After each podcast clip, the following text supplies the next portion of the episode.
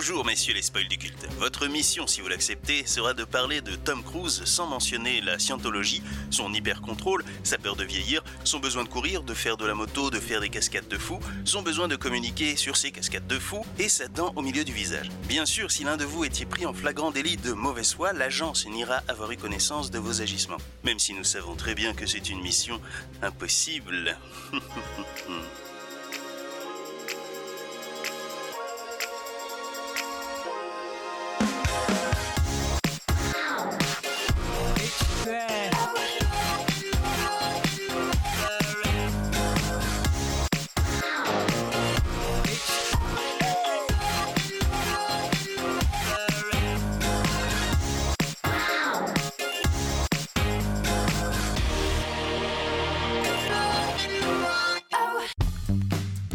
et bienvenue dans les spoils du culte, je suis Julius. Et je suis Karim.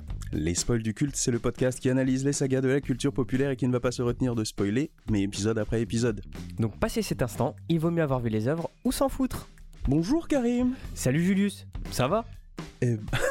Ouais, ça va, ouais. Ouais, ça va Je sais Oui, pas d'où bah il oui. sort celui-là, mais c'est surtout parce que je suis content. euh, voilà, je suis content de commencer Mais- une nouvelle saga, qu'on se retrouve, raconter ça, des de conneries autour de, autour de voilà, de, de, de, de- de films, de- d'aventures, euh, de missions. De missions et de choses impossibles. Tout à fait. Voilà. Bah du coup on a fait, comment ça va ah, tu m'as- ah, tu m'as perturbé, hein Ah, pardon, pardon, c'est le. Ah ben, je, je suis content. Moi, si tu me demandes comment ça va, moi, je suis content. Et toi? Très bien, mais ça va très très bien, puisque on aborde une saga que j'aime bien. Est-ce que tu l'aimes bien? Moi aussi, je l'aime bien. C'est une saga que j'ai pas suivie dans son entièreté. Mais en tout Alors cas, oui, euh, les débuts, euh, j'aimais pas mal. Mais l'acteur principal, l'emblème de cette saga, euh, y a beaucoup de choses à dire sur lui. Enfin, Ah oui. toi, t'as surtout beaucoup de choses à dire sur lui. Ah là là. Euh, sachant Donc, que euh, je risque de me retenir jusqu'au dernier moment, titre. Donc euh, il y a des chances que ce soit le sixième ou le septième, je sais plus, je crois qu'il y en a sept des films. Donc euh, ce sera peut-être pour le septième épisode que je vais tout lâcher. Bah écoute, on va, on va essayer de faire durer le plaisir jusque-là. Ah Et, oui. Bah sans plus attendre, dévoilons hein, ce secret de Polichinelle.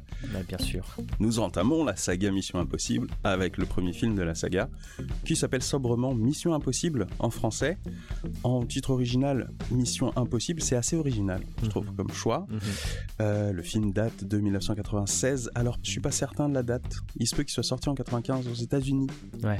Euh, il fait 110 minutes et euh, il est réalisé par Brian De Palma. Un petit chouchou pour moi, j'aime beaucoup Brian De Palma. Euh, la musique est de Danny Elfman.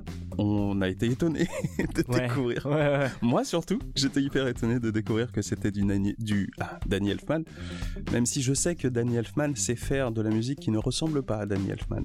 Bien sûr, cette musique est inspirée par le thème mythique de ce cher, De ce cher Lalo Schifrin. ah là là, ce cher Lalo, une musique que tout le monde connaît.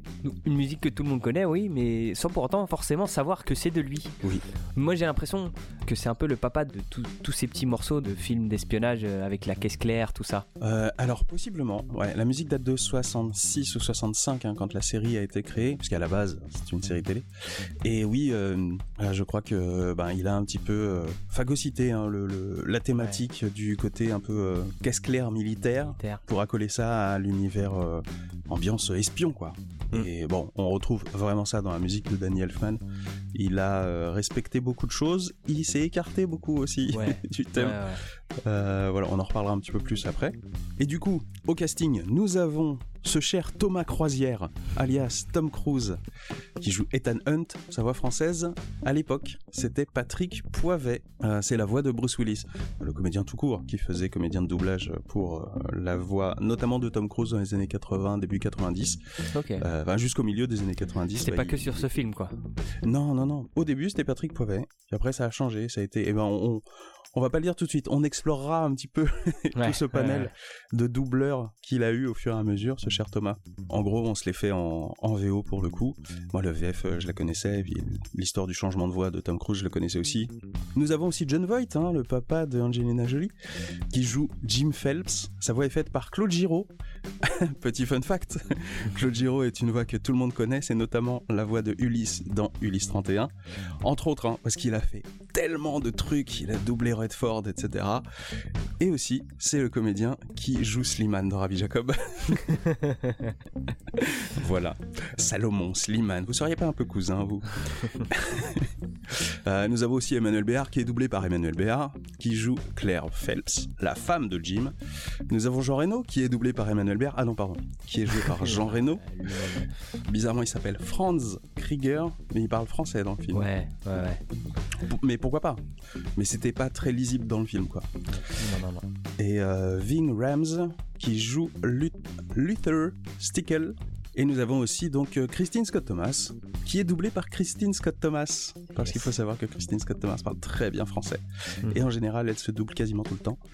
Et nous avons aussi, oui, Vanessa Redgrave, qui joue Max. Mhm. Ah, on va pré-shot les codes de la saga. Ouais, ouais, ouais. On a tous connu la série euh, Mission Impossible, donc on... il y a beaucoup de choses qui, qui vont forcément réapparaître. Oui, et puis euh, il y a aussi ce qu'on a dit un petit peu dans le, dans le gag du début.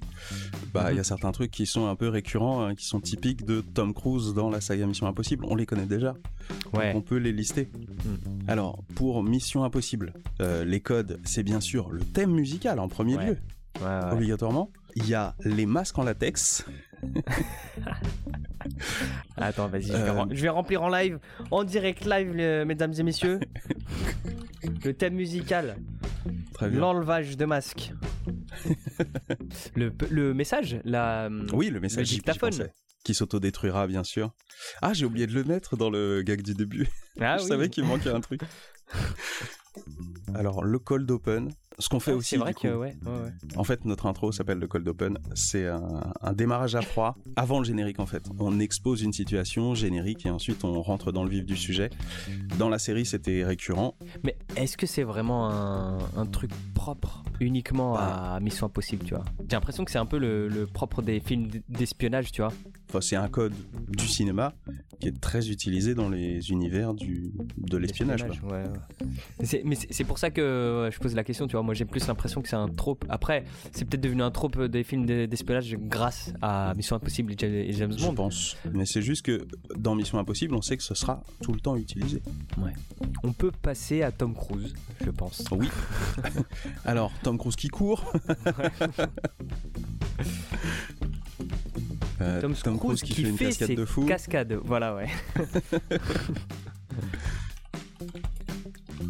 Mais je pense que un peu comme Fast and Furious, euh, on va vite changer ce, ce code-là en Tom Cruise qui défie les lois de la physique. Alors oui, Euh, il y en a un autre que je voulais euh, rajouter aussi là-dessus, c'est, euh, j'ai envie de dire, Tom Cruise l'anti-système. C'est-à-dire C'est ce côté un peu, le, le- ben, le mec qui ne rentre jamais complètement dans les clous. Il aime bien être le renégat du système, quoi. Ouais. Il aime bien être le petit grain de sable dans un rouage bien huilé. Bon, c'est à peu près tout. hein. C'est tout ce qui. Tom Cruise, Ah, la cool. moto. La Tom moto. Cruise qui fait de la moto. Oh, Il y en a pas dans celui-là, on le sait Ouais, déjà d'ailleurs. C'est vrai. Mais on le mettra pour les prochains parce que des fois ça arrive. Par exemple le 2. c'est vrai. Ben, on peut en rester là et puis on verra si on en ajoute au fur et à ça. mesure. C'est déjà pas mal, hein. On en a, on en a 7. Oui.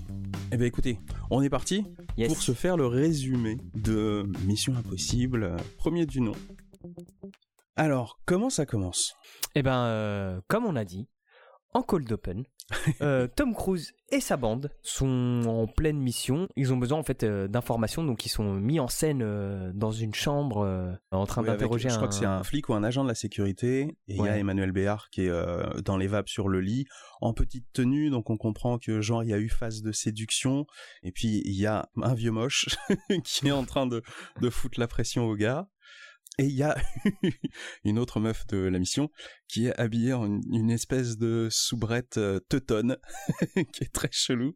Et donc, euh, ils mettent la, pression au gars pour qu'il balance un truc, et il faut qu'il fasse vite parce que ça fait un peu trop longtemps qu'elle est dans les vapes. Et donc, on, on suit tout ça déjà depuis un écran de sécurité, on est déjà dans les coulisses, on voit que c'est une mise en scène. Et on voit donc Emilio Estevez qu'on n'a pas, ci- cité parce Ouais. qu'il n'est pas cité au générique. Emilio Estevez, c'est un peu le techos de, de l'histoire, c'est lui qui fait la régie, la régie de l'émission. In extremis, ils arrivent à avoir les infos de la part du mec, Je sais plus comment, mais je crois qu'il l'endorme. Ouais, bah justement, la, la soubrette euh, euh, ramène euh, deux verres de vodka. Ah oui. Le type boit son verre et Tom Cruise euh, déguisé jette son verre par terre, il l'allonge, il enlève son masque. Surprise, c'est Tom Cruise. Enfin, Ouais, on l'avait pas Hunt, du tout reconnu. Ethan Hunt dit Philippe Douchette. Euh, oui, c'est vrai. il administre tout de suite, il administre tout de suite une, une dose à euh, Emmanuel Béard pour la réveiller. Et tout est bien qui finit bien. Voilà, enfin elle se réveille. Ce qui est marrant, c'est qu'elle bouge un peu, mais elle a les yeux fermés. Et dès Oui. qu'elle, euh, quand elle sort un petit peu de sa torpeur, elle ouvre les yeux. Et c'est là où il y a le contre-champ Oui. sur Tom Cruise. Et c'est là où il est. Donc ça Ouais. prend déjà 5 secondes de décalage entre les deux trucs. Et tu te dis, bah, gars, t'avais besoin qu'elle te voie pour que tu te sentes mieux. Bon après, il y a aucune précision sur le, le, le, le, le produit, mais j'ai l'impression que c'était un Non. produit qui simule un peu la mort et que euh, il fallait faire vite. non, c'est un, sinon, pro- euh, oui, c'est un- en fait, ça s'appelle du scénarium. C'est le produit qui endort, mais tu en reprends une dose et ça te réveille. C'est bien. C'est- le même produit, Mais, mais, non, mais c'est selon ce que tu as envie. mais non. envie, euh, Écoute, c'est scientifique, ok Euh, On t'injecte un sédatif suffisamment fort pour simuler la mort, donc euh, te- ton cœur s'arrête. Et après, on, re- on remet euh, une dose pour te réveiller. Mais si tu fais trop tard, tu meurs. C'est un produit interrupteur en fait. Mais bien, mais bien T'en mets, ça marche plus. T'en remets, ça remarche. C'est pas du scénarium, c'est du scénariol. C'est pas la même, euh, c'est pas la même ah, pardon, molécule. Pardon, Attention. pardon. Oui, le scénarium, c'est le métal. Pardon. Là-dessus, on enchaîne sur euh, du coup la scène de Jim dans l'avion. Et Oui. puis il y a une hôtesse de l'air qui vient et qui lui propose de regarder un film. Et là, il y a, il y a un ping-pong en langage codé euh, pour lui faire comprendre qu'elle a une cassette et que dans cette cassette, il y a la fameuse, euh, voilà, il y a la fameuse bande du chef de Jim pour lui proposer la mission s'il l'accepte, etc. Bien sûr, etc. etc., etc. Donc on lui propose euh, une mission pour récupérer des informations qui pourraient compromettre toute, Tous les euh, agents de, de l'Ouest, un truc comme ça. tous les agents de d'espionnage CIA. ouais, voilà, de, de, Mm. de la CIA. Et joli move à la fin, parce que la cassette, à chaque fois, elle s'autodétruit, elle dégage de la fumée, et du coup, à la fin du message, il s'allume une clope, histoire, Histoire de camoufler un de peu. camoufler un peu le truc. J'ai trouvé ça classe, euh, voilà, je voulais le... Parce qu'il a, il allume la clope juste avant que Juste avant, ça ouais, ne- ouais. Eh, vieux briscard, il en est pas à sa première mission. Voilà. hein. Eh, c'est pas la première fois qu'il a mis la cassette. hein. Du coup. Alors, du coup, titre dans le film. Générique. Exactement. Et donc, mission à Prague. Euh, Le cœur de la mission, en gros, c'est un certain monsieur Golitsyn qu'ils doivent euh, choper en flagrant délit de piquage d'infos dans une ambassade américaine. Ouais. Donc, soirée de l'ambassadeur, la mission, le brief, Le, brief. avec euh, tout le monde sauf Christine Scott Thomas qui était occupée à remettre les rideaux dans la, dans la pièce. C'est- Ouais, ouais, cette scène, elle était incroyable. Donc, on va expliquer, mais du coup, on sent qu'il y a euh, trois axes de caméra. Il y en a un peu plus, mais bref. euh, en gros, il y a Jim qui parle à son équipe. Ils sont cinq en tout dans son équipe, donc Ouais. six avec lui. Il y en a quatre qui sont à la table, lui en face, et Christine Scott Thomas qui est à la fenêtre. Et ça se sent, mais énormément, que Christine Scott Thomas n'était pas là pour Ouais. le tournage avec le reste de l'équipe. Donc ils ont dû trouver un subterfuge pour euh, qu'elle soit dans la scène sans être dans la scène. Donc elle a une phrase de dialogue vite tough, genre ah, mais j'aurais rien à me mettre. Et, et après elle parle plus. Et donc c'est juste Jim qui réagit avec ses collègues et même quand il commence à, à se marrer à la fin du brief, même elle elle les rejoint pas visiblement. Ouais, ouais, puis c'est même pas, c'est même pas juste, elle parle plus, c'est on la, ça y est quoi. Elle- elle n'est n'existe plus là. elle n'existe plus. Donc, en gros, le brief, c'est quoi? C'est euh, une mission euh, pendant une soirée de l'ambassadeur. Il va falloir squeezer la sécurité pour permettre l'accès à une chambre sécurisée qui est au sous-sol, euh, choper l'image de Golitsyn qui télécharge sur une disquette, Une sur disquette une zip. disquette de une disquette zip de 1996. Il va choper le truc, la fameuse liste. Hein. Faut le filmer en train de choper le truc et ensuite l'appréhender et récupérer la disquette. La mission se lance et donc c'est Christine Scott Thomas qui se fait passer pour quelqu'un de l'ambassade euh, qui euh, fait la visite à Tom Cruise qui porte un masque de vieux mec dégueulasse, encore une fois. Ouais, il se fait passer pour un sénateur des États-Unis juste avant pour un, un peu crédibiliser le truc. euh, on les voit regarder un, un genre d'émission de débat où il parle avec Mm. un autre sénateur, Oui, c'est vrai. tout ça. Donc on comprend un peu. euh, C'est fou comme ce mec ressemble déjà à Tom Cruise avant que ce soit Tom Cruise. Ouais, ouais, c'est incroyable. c'est incroyable. Euh, il ressemble à Tom Cruise avec un masque en latex. C'est dingue, hein. c'est fou. hein. C'est ouais, ouais. On ouais. pourra pas imaginer mieux comme personnage pour s'infiltrer, tu vois. Et là, du coup, on commence la mission et il y a un truc moi qui m'a jamais frappé, mais que j'ai vraiment adoré. C'est un peu le, le délire de euh, vue à la première personne. Où quand Tom Cruise Mm. arrive, en fait, c'est euh, la caméra. euh, Tom Cruise, c'est la caméra.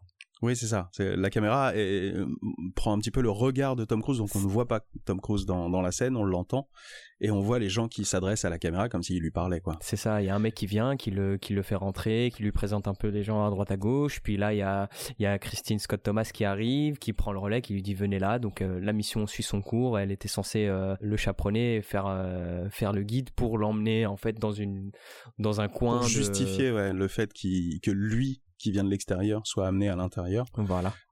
Et donc, euh, ouais, donc Christine Scott Thomas, a priori, avait été déjà euh, plus ou moins en infiltration, entre guillemets. Et donc, euh, ils s'isolent un peu dans, dans la maison, dans la demeure. Donc, ils vont pour prendre un, un ascenseur avec un accès euh, réglementé euh, que euh, l'ami Esteves devait justement devait, devait craquer. Donc Esteves galère un peu à, à craquer le- le- le- l'ascenseur, il se passe des trucs. Il sort ses lunettes spéciales avec deux petites torches sur les côtés, alors qu'une lampe frontale, ça aurait très bien marché aussi. Ça vrai. existait en C'est fou, 1996, mais bon, c'est pas grave. Non, on- mais c'est, le- écoute, c'est le souci du détail qui fait que on trouve les espions hyper cool. Exactement. S'ils avaient pas ces petits détails-là, les petits gadgets de ouf, eh ben, on trouverait ça un peu merdique. Genre, Non, tu mais- fais ta mission avec une frontale.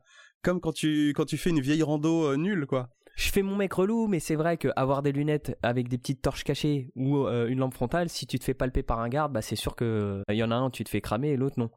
Sauf qu'il reste dans les coulisses, Esteves, tu vois, il, il est pas en smoking.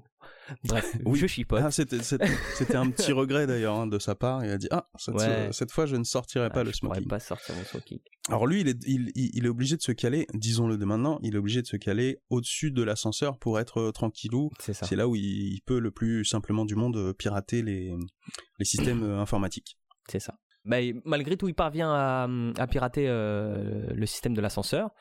Avec un Euh, peu de retard, bon, il y a des petites vannes. euh, donc, Voilà. vous, auriez un certain Jack dans votre équipe? Ah oui, Oui. bah, je me souviens, il était tout le temps en retard. euh, voilà. Pendant qu'ils savent que Jack les entend, Oui, et donc. Jack leur dit ah, fermez vos gueules. Donc ils arrivent dans la salle des archives. Là, tout de suite, on voit Tom Cruise se diriger vers, enfin le sénateur, pardon, qui ressemble à Tom Cruise, se diriger vers vers un genre d'armoire et poser la tête dessus. On, on comprend Ah, on- pas trop. On, on ne On comprend pas pourquoi. trop. Pendant ce temps-là, euh, Christine Scott Thomas se, se poste au niveau du PC et commence à tapoter sur, euh, sur le clavier. Et la scène d'après, en fait, on voit euh, justement le sénateur poser ses lunettes sur ce meuble. En fait, il cherchait un bon angle pour filmer Golitsyn lorsqu'il il viendra pour, pour récupérer les infos sur le disque. Oui, bah, telle une Instagrammeuse, hein. Exactement. Ils doivent se barrer. Ils arrivent trop en retard. L'ascenseur est déjà appelé par Golitsyn au niveau supérieur. Et donc, euh, ils n'ont pas le temps de se barrer. Donc, ils sont obligés d'ouvrir la porte, de forcer la porte à la main pour se planquer. Et euh, bon, il, se trouve que pour l'ascenseur, il y a une espèce de trou en dessous. Euh, C'est-à-dire qu'on n'est pas directement au sol. Si l'ascenseur descend, ils vont pas être écrasés. Donc, ils peuvent se cacher dans une espèce de d'interstice entre le véritable sol et le bas de l'ascenseur quand il va redescendre, parce que du coup l'ascenseur redescend sur eux. Ça. Lui, de son côté, Goletin, tout se passe bien. Il Ouais. va pour télécharger euh, la liste, et quand il va pour euh, sortir, c'est là où ça galère un peu, il appuie sur l'ascenseur, et l'ascenseur il vient pas, l'ascenseur il monte. Mais sur l'ascenseur, donc, il y a Jack, Emilio Estevez, et pendant ce temps-là, on l'a pas dit, mais euh, Jim Phelps se trouve, lui, dans la planque. Lui, il chapeaute tout à base de communication radio et de vision écran de chacun qui a des caméras. Et donc, euh, c'est là où euh, il dit Ah, mais Jack, euh, qu'est-ce qui se passe Euh, Mec, euh, l'autre il fait Je sais pas, j'ai pas le contrôle de l'ascenseur, et l'ascenseur est en train de remonter à toute vitesse, sans s'arrêter, directement jusqu'au plafond. Jim, il lui dit euh, J'essaie de prendre le contrôle, mais j'y arrive pas. Il y a de la tension, et malheureusement, Ouais. man down, Jack se fait tuer en se faisant en gros empaler sur un truc quand l'ascenseur arri- arrive tout en haut. Pendant ce temps-là, en fait, il y avait euh, Tom Cruise et Christine Scott Thomas qui avaient réussi à s'échapper. Ouais. Ils ont quand même réussi à, à sortir avant que Golitsyn ne puisse euh, lui-même finalement faire pareil. Et donc ils sont sortis par l'arrière du bâtiment, ils font style, ils sont amoureux, ils sont à l'écoute et ils entendent que Jack meurt. Donc là ils sont vénères. Et il y a Golitsyn qui sort et qui se grille une petite clope.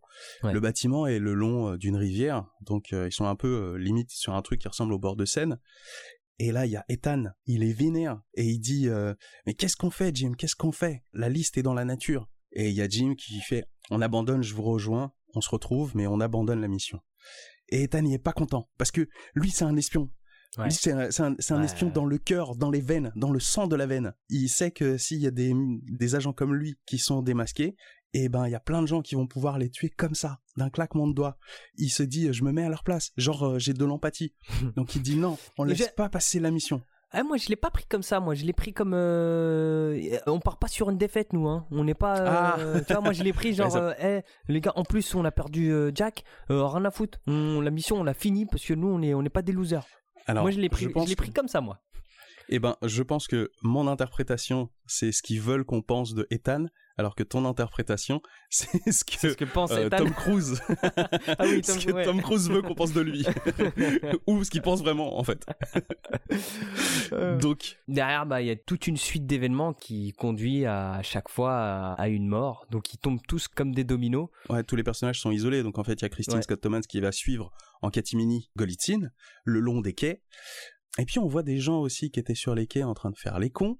Hmm. Et qui hein, ils, ils regardent un petit peu curieusement. Là-dessus, il y a Tom Cruise qui court. Ça y est, Ouais, check, hein, Tom Cruise il court. Ouais. Donc, tout le monde est éparpillé. Donc, Jim est tout, Jim ouais, est tout, seul. tout le monde est éparpillé. Il y avait une meuf qui était euh, dans la mission, euh, qui devait juste mettre un spray, je crois, sur euh, la tête du mec, qui se retrouve, elle, dans la bagnole. Il y avait Claire, qui était auparavant dans la bagnole. Au moment où Tom Cruise arrive devant la bagnole, paf, la, ba- la bagnole explose.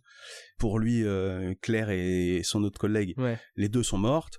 Il voit euh, sur sa montre vidéo. Oui, c'est vrai, ils ont des montre montres. vidéo, Ouais. il voit euh, le point de vue de Jim qui lui dit euh, je suis pas loin de toi, je suis sur le pont, j'arrive tout de suite et il entend des coups de feu et il regarde sa montre et en fait il voit qu'on est en train de tirer sur Jim et Jim qui tombe à la flotte et il- là il voit Jim tomber à la flotte un peu plus loin. Tout s'écroule autour de lui, il ne reste plus que lui.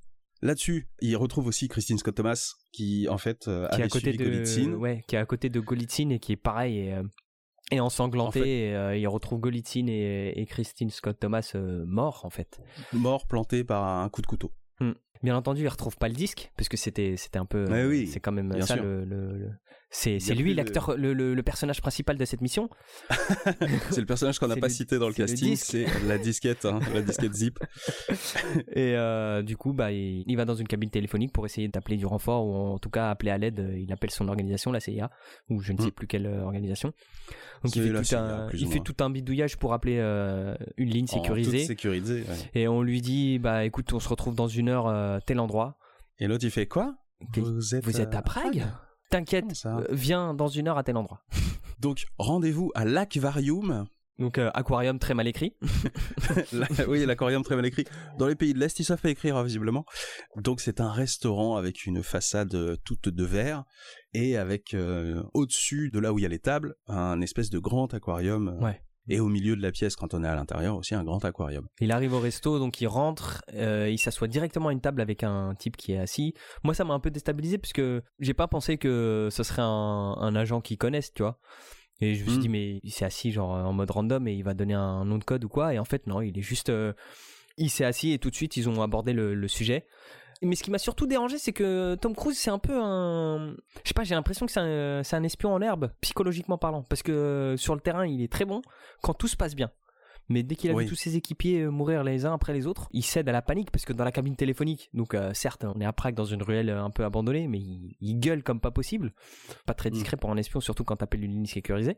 Et derrière, il arrive au resto, il est, il est vraiment dépassé par les événements, il est plus maître de lui-même, tu le sens bien, on te le montre euh, avec le cadrage, tu sais, la, la caméra euh, au niveau de, au niveau de ses genoux en, en contrebas et du coup, on, on le voit par en dessous. Ouais, ce qu'on appelle une contre-plongée, mais là c'est une contre-plongée vénère, c'est limite si on n'avait pas essayé de cadrer pour voir l'intérieur des narines des personnages. Ouais, ouais, ouais, ouais. Donc il discute avec euh, Kittredge et euh, il reprend un peu son câble et euh, son calme, pardon, et euh, il comprend un peu que Kittredge euh, il est pas vraiment là pour l'aider. Mm. Kittridge lui dit clairement, bah écoute, on soupçonne qu'il y a une taupe dans votre équipe et bah on pense que la taupe c'est toi, parce que bizarrement Oui, tout le monde est mort sauf toi. C'est ça. Et on a retrouvé aussi euh, pas mal de thunes sur le compte euh, Oui, de tes ouais. parents. Et je sais plus ce qu'il y avait d'autre. Ah oui, parce que de toute façon, c'était un peu louche que Kittridge, qui était un peu le patron de, de Ethan, Ouais. aujourd'hui, au moment de la mission, il est à Prague, à Prague, au ouais, moment où ouais. eux aussi sont à Prague. Mais Mm. comment ça se fait? Et c'est là où il commence à faire des maths dans sa tête. Mm. Et puis il se dit, mais euh, expliquez-moi pourquoi il y a une deuxième équipe. L'autre, Kittridge, il fait quoi? Comment ça, il y a une deuxième équipe Mission impossible? Euh, Pas du tout. Et là, il lui dit, ah, le serveur machin à gauche et la femme euh, avec euh, l'autre client. euh, un peu plus bas, les deux c'était les deux amoureux sur les quais qui nous regardaient un petit peu fixement. Là machin, il y avait tel mec qui était aussi dans la soirée de l'ambassadeur et tout. Et en fait, il avait grillé que euh, il y avait une deuxième équipe qui était là en figuration, mais en fait pour sécuriser le truc, pour contre-sécuriser le truc. Kittridge du coup lui avoue que Golitsyn c'était un mec à eux, Ouais. que euh, Golitsyn en fait n'existe pas. Ce qu'ils avaient mis en place c'était une fausse liste pour faire sortir la taupe du bois pour qu'elle soit intéressée à aller choper la liste et à vouloir la vendre au plus offrant. Parce qu'en fait, ce qu'ils veulent choper, c'est ce fameux plus offrant, un certain Max, un marchand d'armes dont on ne connaît pas euh, l'identité. Du coup, tout ça pour ça, ça veut dire que Kittridge a quand même envoyé au charbon et euh, envoyé se faire tuer une équipe uniquement pour faire sortir une taupe. Et là, Ethan, ben, vénère, câble, il lui dit, vous ne m'avez jamais vu quand je m'énerve. Ouais, la fameuse. Il sort un chewing-gum. Parce qu'on l'a pas dit, mais parmi les gadgets, il a un Oui. chewing-gum Bigou où il y a euh, la charge explosive et le détonateur. Et en fait, son, son chewing-gum, quand il le sort, faut le plier en deux. Comme ça, les deux éléments font contact et au bout de quelques secondes, ça va exploser. Donc, il plie son chewing-gum et il le jette contre la, la, la- la paroi de l'aquarium à l'intérieur de la pièce. Tout explose. Kittridge se fait éjecter par la baie vitrée. Ouais. Euh, non, c'est un serveur. C'est un serveur. Ah, c'est un fait- serveur Ouais, il y a que lui qui se fait éjecter. Oui, oui. Même euh, le- le- les meubles autour du mec Ouais. ne sont pas éjectés par le souffle. Mais il y a que euh, ce mec-là qui a senti le souffle de Il est l'explosion. le seul à subir l'onde de choc. Exactement. Et ensuite, bah, tout explose donc. Ethan s'extrait un petit peu de tout ça avec la flotte forcément du, de l'aquarium du dessus qui tombe, qui fait un rideau de flotte. Ouais. C'est très joli. Le plan, C'est il est vraiment c'est sympa, ouais. magnifique. Mm. Ouais. Et euh, pour moi, première cascade de ouf euh, de, de Tom. Ouais.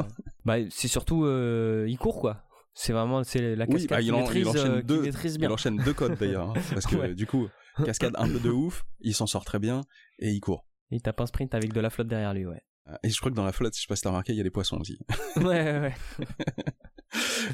Du coup, Ethan, il est parano. Et donc, il retourne à la planque C'est ça. et il casse des ampoules euh, sur le chemin pour entendre quand les mecs marchent, euh, pour les entendre arriver. Bon, ce qui marchera moyennement. Le surnom de la taupe, c'est euh, Kittridge qui lui avait dit, c'est Job 3.14. Et là, il voit une Bible, il se dit Job 3.14, c'est le verset de chapitre 3, je sais pas quoi. Je connais rien à la Bible. Mis à part que Job, c'est un personnage de la Bible. Donc, euh, le personnage de Job 3.14, et il fait une référence. Et il envoie un mail un peu au pifos une adresse mail Ouais. en mode euh, adresse mail internet que personne ne comprend parce qu'on est dans les années 90. Il envoie ça au pif et il attend une réponse. Là-dessus, il est un petit peu assoupi, prêt à s'endormir. Il voit Jim qui lui demande de l'aide mais qui est blessé. En fait, on sait pas si c'est vrai ou faux. La réalité, c'est que c'est un peu des deux parce qu'il y a bien quelqu'un qui est rentré mais c'est pas Jim. En fait, c'était Emmanuel Béard qui était revenu et qui lui a dit euh, non mais il est 4 heures du matin, on s'était dit qu'on se retrouverait ici à 4 heures du matin si on devait abandonner la mission. Quand il a dit abandonner la mission, moi je me suis cassé. Donc en fait, elle était plus dans la caisse à ce moment-là. Ouais. Il était un petit peu tendu, quoi, vénère, euh, prêt à lui taper, euh, vraiment à lui taper sur la gueule. ouais. Il commence à la palper, c'est vrai. Ah oui, bah oui, ah oui. ouais. Non, mais c'est pour la sécurité. hein. Attention. Et puis réponse de mail de euh, Max qui lui donne rendez-vous. Donc il doit aller euh, prendre contact. Donc il traîne dans la rue. Alors euh, truc typique d'espion, il donne un mot code à quelqu'un. Le mec, il lui répond par un autre mot code. Quand c'est confirmé, l'autre il sort un briquet, il l'allume. Non, c'est une allumette, je crois. Il gratte une allumette. Ça déclenche le départ d'une bagnole. Genre, c'est pour faire le signe à tout le monde que on a trouvé le- la personne. Il faut l'amener au rendez-vous avec euh, Max. Ouais, puis c'est pareil, c'est filmé en, en FPS, à la première Ouais. personne.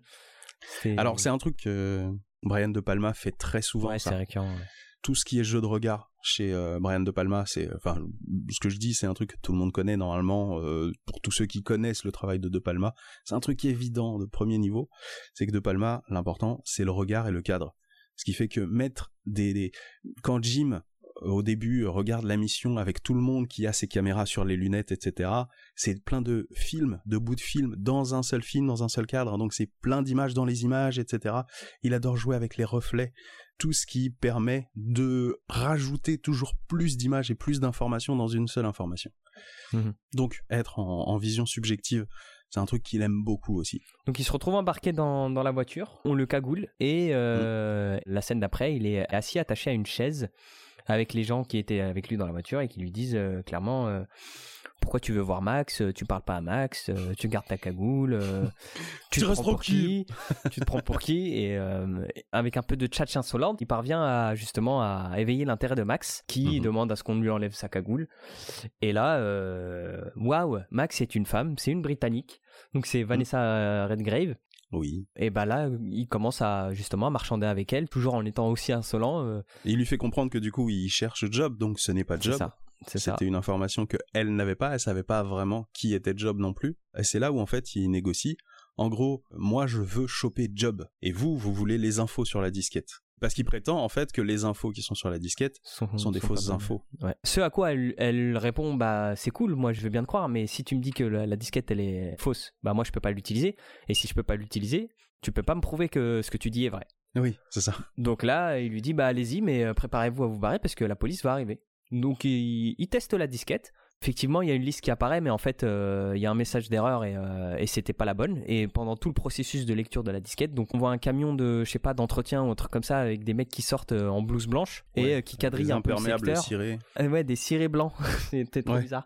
Euh, en plus, c'était, ils étaient cramés parce que tu sens qu'ils avaient, enfin, ils étaient habillés Oh, en ils ont des, bonnes têtes de militaires. hein. Ouais, voilà. C'est des mecs dit- de l'entretien avec des cheveux très courts. Mais hein. on aurait dit les tortues ninja déguisées avec des imperméables. tu sais, c'était.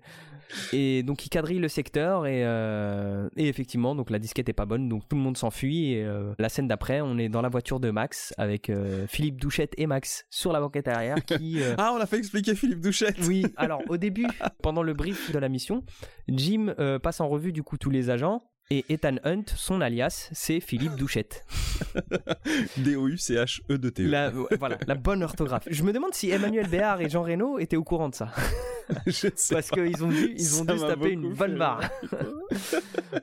Bref, donc Philippe Douchette et Max sont sur la banquette arrière et ils concluent un nouveau marché. euh, donc euh, Tom Cruise euh, lui propose de lui ramener le vrai disque avec la vraie liste d'agents contre euh, bah, 10 fois la somme euh, qui était prévue, donc 10 millions de dollars, Ouais. et il veut à tout prix que le- au moment de l'échange disque-argent, Job soit présent. Exactement. Donc euh, Max, en gros, euh, elle n'a pas le choix, elle dit d'accord. Elle lui dit juste, bah, si tu veux 10 millions, par contre, euh, ramène-moi la, la liste de tous les agents du monde entier. Oui. Pas de problème. Donc, retour à la planque. Ouais. Et c'est là où, avec Emmanuel Béard, il décide d'embaucher des désavoués. Et donc, il sélectionne Luther et Franz, alias donc Vingrems et euh, Jean Reno. Reno. C'est là où il les rencontre pour euh, leur faire un petit peu l'exposition de ce qu'ils ont à faire. Et en fait, à chaque fois qu'il pose des questions, il fait bien en sorte, Tom Cruise, de leur dire que ce sont des informations très lucratives. Toujours euh, une manière de détourner le problème pour pas leur dire. Mais après, il leur dit quand même qu'il va falloir aller à Langley. Voilà. C'est le siège de la CIA. Et euh, donc il y a Jean Reno qui ironise parce que lui, il va faire euh, le pilotage des véhicules, Ouais, l'organisation des armes et ce genre de choses quoi. Mm, mm, mm. Et là, il lui dit euh, ah bah si on va en Virginie à Langley, permets-moi de faire un petit détour par Fort Knox pour aller euh, choper la plus grande réserve d'or du monde. Ce sera beaucoup plus simple que de réussir à rentrer et ressortir de Langley. Et puis c'est là où il explique le plan. L'explication, c'est montrer les risques, les éléments qui vont servir à faire flipper. Donc, il y a un sol hypersensible. Il est au noir quand il y a quelqu'un qui est, qui est à l'intérieur et que c'est désactivé, mais quand euh, la sensibilité est activée, il est rouge. Il est blanc. Ah, peut-être il est blanc. Oui, si, si, il est blanc. T'as raison. Et donc, euh, il y a euh, une détection de température à l'intérieur de la pièce pour voir si la température augmente de 1 degré Fahrenheit. Le seul point d'accès, c'est un truc de ventilation avec un laser devant. Il y a le son aussi. Ah oui, Quand vrai. le système de sécurité il est activé, tu dois pas dépasser un certain niveau de décibels, sinon pareil, euh, ça active le mécanisme. Et donc euh, leur mission, c'est de réussir à rentrer à l'intérieur, de passer la sécurité, d'aller au plus proche de cette fameuse pièce où se trouve le fameux ordinateur, où se trouve la fameuse liste, et de passer en gros par euh, les canaux de ventilation, et euh, se faire descendre en silence, Ouais. sans toucher le sol, sans faire de bruit, sans émettre une trop forte température pour réussir à récupérer la liste. Mais le problème c'est que pour y accéder, il faut euh, qu'il parasite le mec qui fait le traitement des données dans cette pièce. Donc c'est là où euh, Claire Phelps va avoir un rôle à jouer, où elle va faire euh, une meuf qui est en mission ponctuelle dans les locaux et qui va être chargée de lui injecter un petit produit dans son verre pour lui filer la gerbe et la chiasse. Comme ça, ça laissera tout le temps à l'autre équipe de récupérer les infos. Luther, du coup, c'est lui qui a pour charge de traiter tous les piratages informatiques. Et lui, il leur dit, moi, je peux pas faire le travail de l'extérieur. Je suis obligé d'être à l'intérieur, donc faut que je puisse avoir un accès réseau. Donc, mission est lancée d'aller à Langley, de se faire passer pour des pompiers, avec euh, Emmanuel Béard qui se fait passer pour, euh, je sais pas comment on appelle ça, mais euh, bref, une stagiaire quoi. Et il reste donc Jean Reno, Ving Rhames et Tom Cruise qui se font passer pour des pompiers parce qu'ils ont réussi à déclencher faussement une alerte au feu. Ils rentrent à l'intérieur, ils mettent Luther sur accès au modem pour commencer à, à, pirater, à bidouiller. Et pendant ce temps-là, il y a Jean Reno et Tom Cruise qui passent par la ventilation pour aller au niveau de, de la salle. Sauf qu'il y a un garde qui fait une petite vérif au moment où Ving Rhames est plus avec les deux autres et il leur demande mais euh, vous étiez pas trois? Et là-dessus euh, il se fait euh, assommer, évanouir mais presque tuer parce que Jean Reno sort une lame et là il y a tout de suite Ethan qui réagit, qui lui retient le bras et qui lui dit non dans cette mission je ne veux pas qu'on fasse de mort. Et le regard d'Ethan s'attarde un peu sur la lame. Bien sûr. Et surtout, moi, je, je pense que c'était toujours ce côté, ce personnage a besoin d'être présenté comme euh, très émotionnel, et donc comme il a été hyper échaudé par tous les morts qu'il a subis, maintenant il ne veut plus causer de casualties, comme on dit. Pour le moment, nous allons dire que c'est cela. Du coup, jusqu'ici la mission se passe bien. Ouais. Et là, on entre dans la phase la plus stressante la plus euh, suspensielle hmm. de tout le film. C'est ça, littéralement. Pas Oui, hmm. on est en suspension. Il n'y a pas une musique, il n'y a pas un bruit. Les seuls bruits qu'on a, c'est justement euh, les câbles qui se déroulent, euh, Jean Reno et, Tom Cruise qui se baladent dans, dans les aérations. Donc ils arrivent au niveau de la trappe avec les lasers. Tom Cruise met un dispositif, comme ça, ça les coupe pas, mais en même temps, la trappe elle est libre. Il se mousquetonne et il descend voilà petit à petit avec euh, le long de son câble pour arriver au niveau de l'ordinateur qui est dans, la salle donc euh, extrêmement sécurisé. Il pose un petit thermomètre pour être sûr qu'il n'émet pas qu'il ne dégage pas trop de chaleur et que la température n'augmente pas. Il a une montre pour, le niveau sonore, le niveau sonore voilà. Et euh, bah forcément il est suspendu donc il ne touche pas le sol et ça mm. donne lieu à des petites acrobaties bien sympas. Oh, bah, plaisante, oui, la scène est très très bien. On a revu le film hier et euh, j'avais pas vu ce film depuis pas mal d'années quand même. Hmm. Là, j'ai euh, redécouvert le film et je me suis dit putain mais en fait ce film il est bien quoi. Ouais ouais il est vraiment cool hein. Ça marche très très bien euh, le, le, fait que justement là il y a une absence de musique ça crée une ambiance de fou. Il y a l'activation désactivation du sol euh, parce que le bruit est disproportionné par rapport au truc que ça active quoi. Donc ça fait un peu ça, ça, rajoute de la tension. Et puis il y a une espèce de rythme d'entrée et de sortie du mec. Donc il y a tout ce jeu là de changement d'ambiance de les risques changent aussi du coup il y a des choses qui sont sécurisées quand ils arrivent, mais ils sont obligés de les enlever quand le mec rentre dans la pièce, hmm. et puis quand il ressort, mais c'est une autre tension parce que le sol d'un coup redevient actif. Il y a tous ces trucs-là, je trouve que c'est assez bien rythmé, ça fonctionne bien. Il y a un peu ce délire de, on fait un pas en avant, deux pas en arrière parce qu'il y a une péripétie. Et hmm. hop, après on continue d'avancer. Ce qui est cool, c'est que tu as l'impression en fait de, faire partie de la mission, puisque toute la checklist, tu la suis avec eux, sans pour autant que ce hmm. soit trop. Euh, Eh, regardez, on en avait parlé pendant le débrief, et vous avez vu, on l'a fait quoi tout est fluide. Euh, limite, tu te surprends à, retenir ton souffle. La scène, elle était vraiment cool. Et, à la fin, bah, c'est le climax, quoi. Jean Reno lâche Tom Cruise qui fait une chute, qui pique du nez. Et euh, Jean Reno se, reprend, se ressaisit à la dernière seconde. Et il se retrouve à faire l'étoile à peut-être 2 euh, cm du sol. Du coup, il y a des gouttes de sueur qui s'accumulent jusqu'à ce que la goutte tombe. Et en, réalité, Tom Cruise a, eu la possibilité, il a, de, je, ne sais quelle prouesse, il a pu mettre sa main en dessous. Donc la mission n'est pas n'est pas euh, compromise. Compromise, ouais, voilà, j'allais dire contrecarré. Et donc, euh, bah, une fois qu'il a rattrapé la, goutte de soir, il va falloir se barrer. Jean Reno le relève un petit peu pour qu'il puisse euh, récupérer le disque parce qu'il était en cours de téléchargement, c'est fini. Pendant ce temps-là, il y a l'employé qui a vomi ses tripes, il est en train de revenir, euh, il est un petit peu groggy. Comme il avait un petit détecteur aussi sur lui, il y a Ving Rhames qui dit à tout le monde, il est en train d'approcher, il est à tel endroit, il est à tel endroit. Donc ça fout la pression. Tom Cruise récupère le disque. Ce qu'on n'a pas dit, c'est que Tom Cruise est rentré dans la pièce avec deux disques de téléchargement et il en a mis qu'un seul dans l'ordinateur. Il se fait hisser. Il avait pris le disque en speed pour le caler entre ses dents. Il se fait hisser. Arrivé en haut, Jean Reno lâche la corde et il lui dit, je sais plus, euh, genre euh, merci mon grand ou un truc comme ça, et en français. Et il récupère le disque et sauf que quand il récupère le disque, il y a son couteau qui lui échappe de la main et son couteau va euh, tomber au sol alors que le truc est pas encore désactivé, le mec est en train de passer la sécurité. Les plans sont dingues, les plans de ce couteau qui tombe, c'est euh, des plans de pub tellement ils sont ils sont beaux quoi. Mm, mm. Et en fait, le couteau tombe côté pointe de la lame sur le, le bureau où est posé l'ordinateur, donc il tombe pas au sol, il fait un gros spoc, mais il se plante à la verticale. Au moment où le sol se désactive, donc le mec va rentrer, et quand il rentre, il voit juste le couteau, c'est le premier truc qu'il voit, il voit le couteau planté, il se dit, mais c'est chelou, hmm. ça ne devrait pas être là. Et ça dure un peu, et il regarde au plafond, la grille est remise, le laser est là, et l'écran est noir. Donc il sort l'ordinateur de sa veille, et il voit qu'il y a une information du journal de téléchargement qui lui dit au moment où il était dans les chiottes qu'il y a eu un téléchargement de fait. Et là-dessus, euh, c'est pas la musique de Mission Impossible, c'est là où c'était dommage. C'est pas la musique euh, habituelle, mais c'est la musique de On s'échappe. Donc euh, il y a les mecs déguisés en pompiers qui évacuent notamment Claire, pour sortir du bâtiment de Langley. Et euh, après, bah, ils sont euh, tout le monde euh, dans leur gros beau camion de pompiers qu'ils ont dû louer. Hein. Jean Reno qui est tout content de le conduire. C'est le seul à rigoler. beau camion. ouais. Et puis il y a Emmanuel Béard qui regarde l'un, qui regarde l'autre, comme s'il y avait eu une, une grosse tension. Et oui, il y a une grosse tension qui n'est jamais résolue d'ailleurs, parce que mine de rien, France il a fait de la merde. Et, euh, ils vont se planquer du coup en Angleterre. C'est-à-dire qu'ils arrivent à se barrer des États-Unis après avoir piqué un truc à Langley.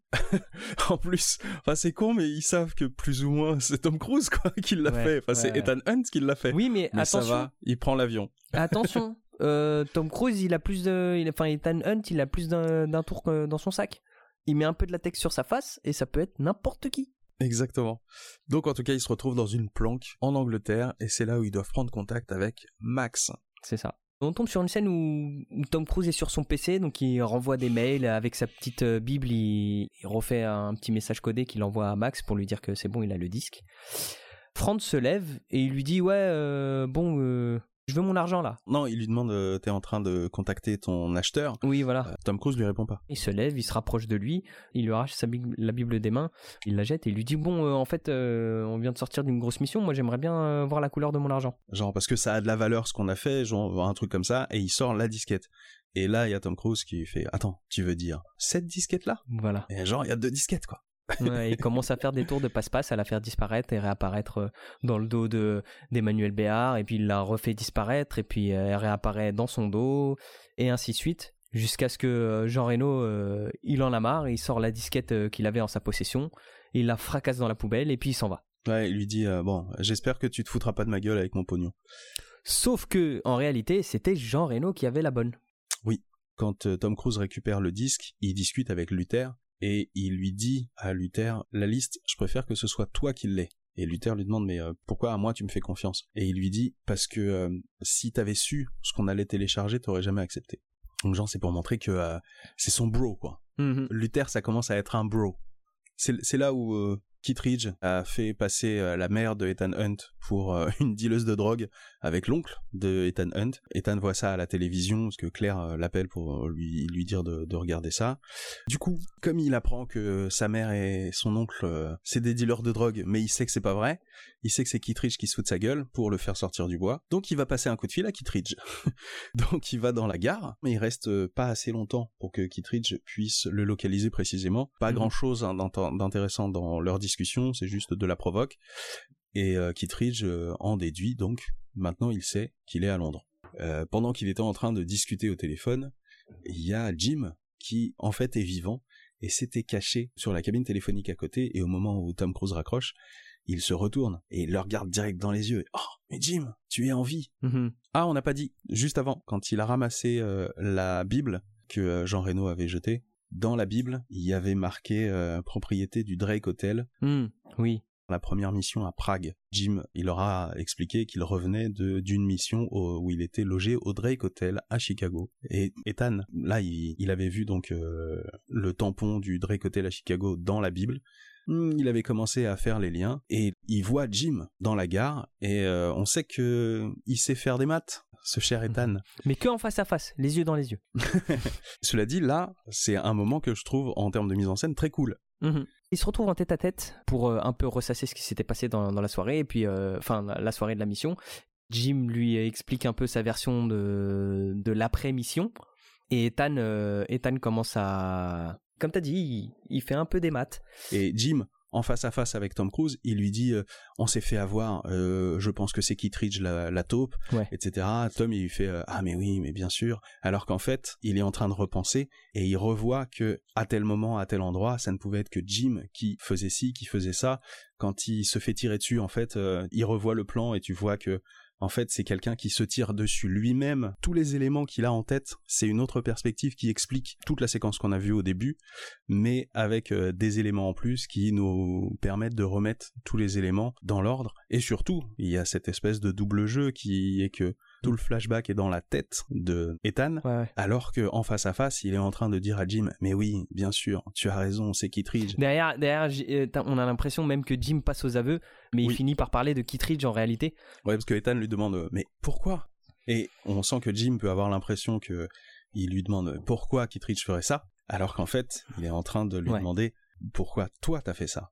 Et là-dessus, il rentre dans un, un espèce de monologue où on sent que c'est euh, Ouais. l'agent désabusé. Tout ce qu'il dit, c'est ça, c'est euh, des années de boulot pour une paye de merde. Ouais. Et euh, au final, euh, au bout de tant d'années de service, tu te rends compte que le président des États-Unis décide de diriger le pays sans te concerter. Et en fait, tu sens toute l'amertume Tu sens que c'est lui mec. qui parle de lui, quoi. Ouais. Ouais, c'est ça. Il parle avec amertume Hmm. d'un mec plein d'amertume en disant que c'est Kittridge, mais t'as bien senti que c'est de lui Ouais, dont parlait. Ouais, derrière, Ethan, justement, lui lance une dernière petite attaque mentale. il lui dit Bah écoute, euh, moi j'ai organisé un rendez-vous avec Max euh, dans le TGV. Et là, euh, t'as Jim qui regarde un peu sur le côté, qui marque un temps. Et qui regarde Ethan et qui lui dit Ok, bah on va, on va organiser ça, euh, on reprend. Voilà. euh, mais il faut surtout reprend. pas prévenir par contre les autres qui Oui, voilà. Voilà, surtout ma femme, euh, elle a pas besoin de savoir que je suis encore en vie, on verra ça après la mission. Et là, bah, même si on avait encore un petit doute après le flashback d'Ethan, là c'est sûr, on, euh, s'il marque un temps, c'est qu'il a été contacté par Max pour lui dire, euh, bah viens, viens, viens dans le TGV parce que euh, faut qu'on parle d'un truc. Et le truc, bah c'était tout simplement Ethan qui allait donner la disquette à, à Max. On remet Ouais, tout, c'est trop bien parce qu'on remet tous les tous les morceaux euh, du puzzle euh, non, mais dans l'ordre. l'intrigue marche. L'intrigue marche bien. Il y a le seul truc qui m'énerve, c'est qu'à un moment, il imagine que la bagnole qui a explosé, en fait, c'est Claire qui a appuyé sur un bouton. Ouais. Et donc, on voit dans son flashback Emmanuel Béard tenir le bouton et appuyer. Et puis après, Ouais. il se dit non, Il se ravise, c'est pas elle. Mm, mm. Ça aurait très bien pu être. Il dit Kittridge et tu vois euh, John Voight Ouais, en train de sortir de la flotte et d'appuyer sur le bouton pour faire exploser la, la bagnole. c'est ça. Donc, en fait, la question au sortir de cet entretien avec Jim, c'est de savoir si Claire, Claire, ouais. est aussi euh, impliquée. Et c'est là où ça me dérange parce que il y a une espèce d'ambiance histoire d'amour entre lui et Claire. Ouais. Et je trouve ça inutile, mais vraiment inutile. Je trouve que ça parasite la fin. En fait, t'as l'impression qu'il y a une petite euh, tension. euh, Il y a un lien, il y a un truc, mais euh, on en reparle après. On finit. Ok, ok. Alors, c'est la mission Eurostar, qui n'est pas un Eurostar mais un TGV. Je te l'ai pas dit hier, mais ça aussi, ça m'avait Oui. trigger à l'époque.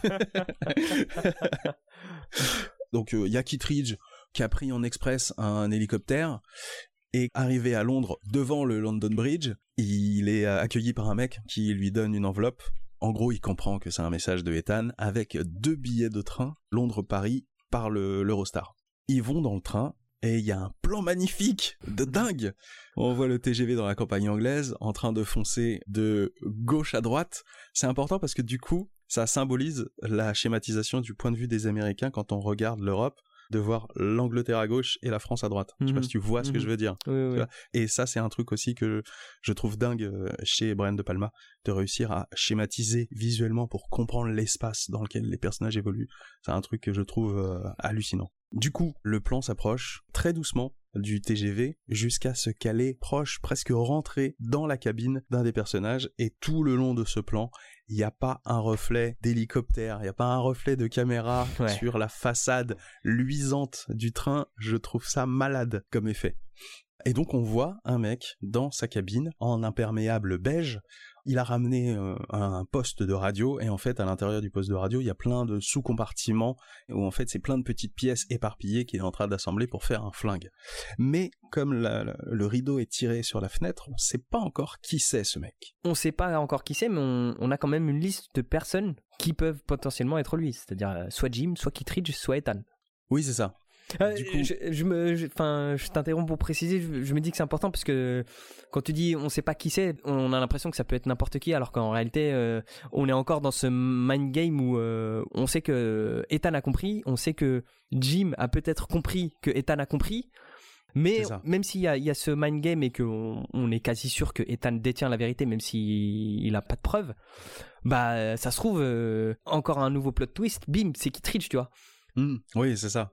Enfin après ce face à face, même si on répond à beaucoup de questions, il y a encore des points d'interrogation et ça c'est cool. Voilà. C'est vrai. Il y a Max qui est avec son, on va dire son secrétaire, Oui. son secrétaire euh, qui a toujours un flingue sur lui. hein. Donc il répond au téléphone parce qu'il y a l'appel de Ethan et euh, une fois qu'il est en train de parler à Max, il lui dit euh, sous votre siège vous trouverez une disquette rangée dans une petite pochette en tissu. Elle regarde, elle la trouve. Donc euh, il lui dit euh, vous pouvez la tester, mais tout sera euh, tranquille si vous me dites où se trouve la thune. Et là elle lui fait aller dans le wagon euh, tout au fond du, à l'arrière du train. Il lui demande, mais est-ce que Job sera là? Et là, elle lui dit, ne vous inquiétez pas, il vous trouvera. Ethan, jusqu'ici, on le voit pas. Mm, mm. Claire, euh, elle a un appel radio genre dans son oreillette de Ethan qui lui dit la thune est au fond du train, il faut aller la récupérer. Donc elle va pour y aller et on voit Kittridge qui se trouve aussi dans le train. Et il est en impair beige, Ouais. sauf que il est pas le seul à être en impair beige, toute son équipe est en impair beige. Donc euh, c'est là où peut-être on se dit ouais bon vous essayez un petit peu trop de Oui. le poisson. Oui, oui, oui. Et là-dessus, il y a aussi Luther qui est là, qui est euh, sur un siège pas très loin de Max. Et en fait, Max, ce qu'elle veut faire, c'est envoyer, donc par satellite sûrement, l'envoyer à quelqu'un euh, potentiellement. Oui. Luther, il a un téléphone qui émet des radiations qui brouillent les appels et qui empêchent la connexion à, on va dire, Internet. Je pense Et que t'as donc, raison, euh, ces satellites, parce que, tu sais, euh, ils sont pressés parce que si s'ils arrivent euh, au niveau du tunnel, après ils ont plus de, ils ont plus de. Oui, ils ont plus de liaison. Ouais. Le temps est compté. Il y a Luther qui voit Kittridge et ses hommes en train d'arriver en face, donc il se barre, mais il fait exprès de laisser son téléphone pour que ça continue à parasiter le téléchargement de, de Max. Et sauf qu'il y a un, un gentil euh, monsieur hein, du, du service Bah euh, des wagons qui dit ah monsieur vous avez oublié votre téléphone et on comprend en fait quand il déplace le téléphone que tous les autres téléphones autour de ce téléphone sont en train de délirer d'émettre Ouais. euh, des sonneries qui vont pas etc et euh, Luther est un petit peu vénère tu sais, il le récupère genre ah ouais merci et puis euh, bon il se casse quoi Kittridge, je crois, il avait capté euh, Claire. Derrière, on Mm. continue sur, euh, sur Claire qui continue son bonhomme de chemin et qui arrive justement à l'arrière du train. Quand elle arrive dans le compartiment, on voit Jim, en tout cas une silhouette qui ressemble à Jim.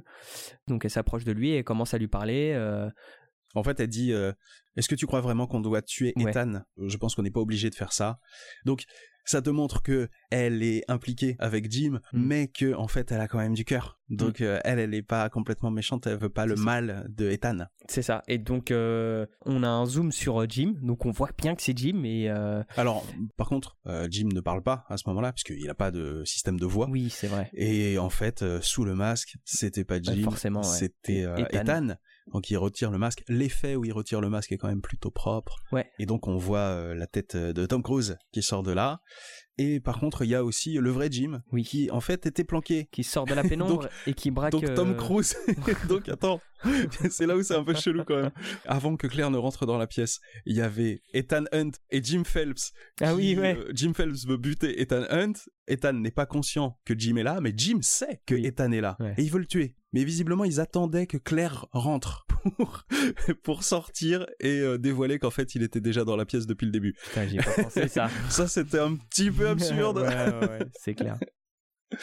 Euh, je crois que là, c'est Jim Phelps qui déballe toute son amertume Oui. euh, vis-à-vis de la CIA, de l'IMF. Moi, je, pe- je pensais qu'il allait buter Ethan. Ouais. Non. Il tire sur Il Claire. décide de buter sa meuf. En fait, cette scène-là, je l'aime pas. Je trouve qu'elle est un peu trop con sur plein d'aspects. C'était pour faire vraiment euh, garder euh, Claire comme euh, le vrai personnage entre guillemets love interest Ouais. plus ou moins valide ou plus ou moins pardonnable, de justifier que Ethan ait encore envie de la sauver, etc., de faire qu'on ait, nous, une grosse antipathie envers euh, Jim, et qu'il mérite de mourir, puisque s'ensuit du coup la fuite de Jim sur le toit du train, parce qu'il avait prévu de s'échapper avant Ouais. qu'il ne rentre dans le tunnel.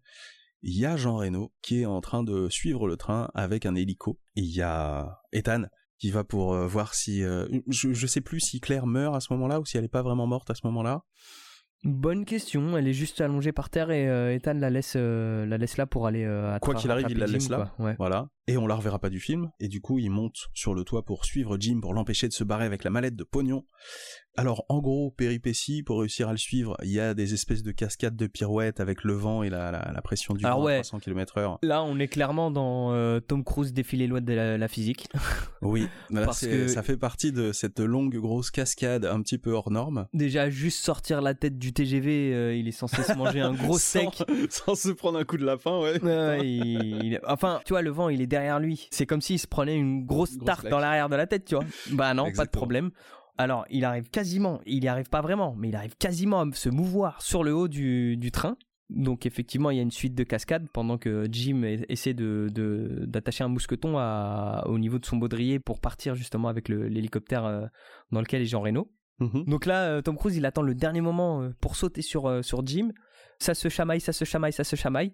Tom Cruise attrape le mousqueton, il l'attache au train. Du coup, Mm. l'hélicoptère peut plus s'enfuir.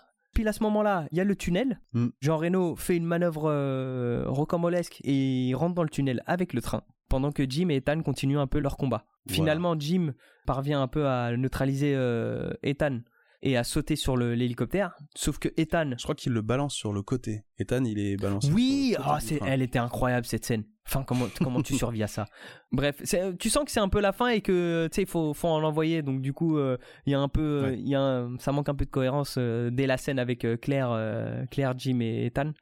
Mais bon. Ouais, ouais, ouais. Donc Ethan parvient à se redresser. Là, il y, a un- il y a un employé du train euh, qui voit un peu la scène. Il dit oui, euh, c'est très bizarre. Il y a un hélicoptère qui nous suit euh, dans le tunnel.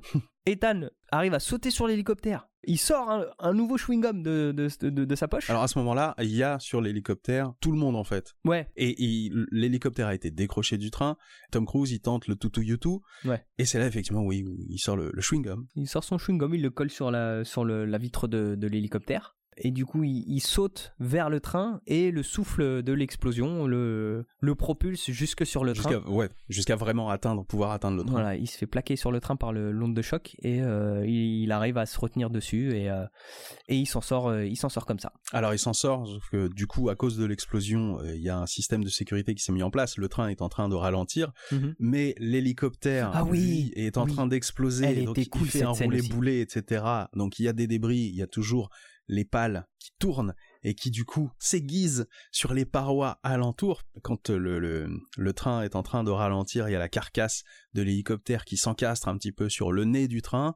Et Tom Cruise est encore un petit peu assez haut, mais peut-être pas suffisamment haut pour éviter ces pales aiguisées comme des lames de rasoir qui sont en train de tourner. Il y en a une qui se cale pile au moment où le train s'arrête. Elle est pile dans l'axe devant sa gorge, mais on est à 2 cm et il n'est pas tué.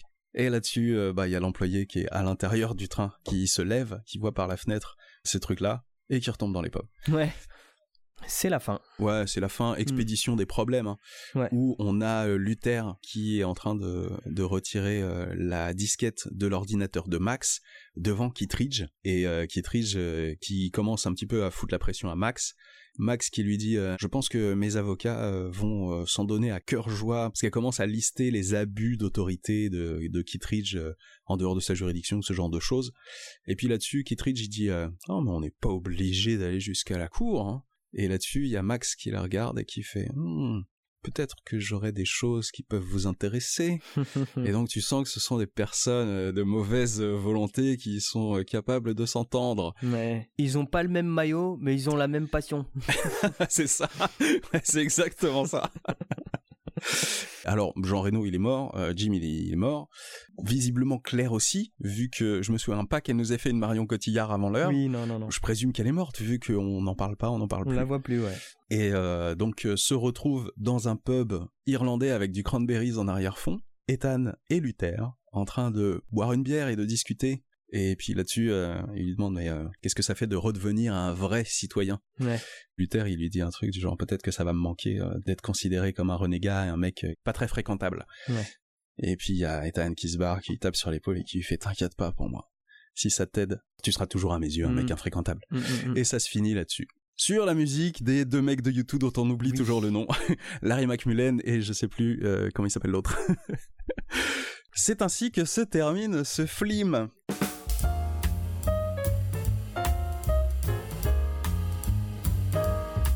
Alors, qu'est-ce qu'on en a pensé?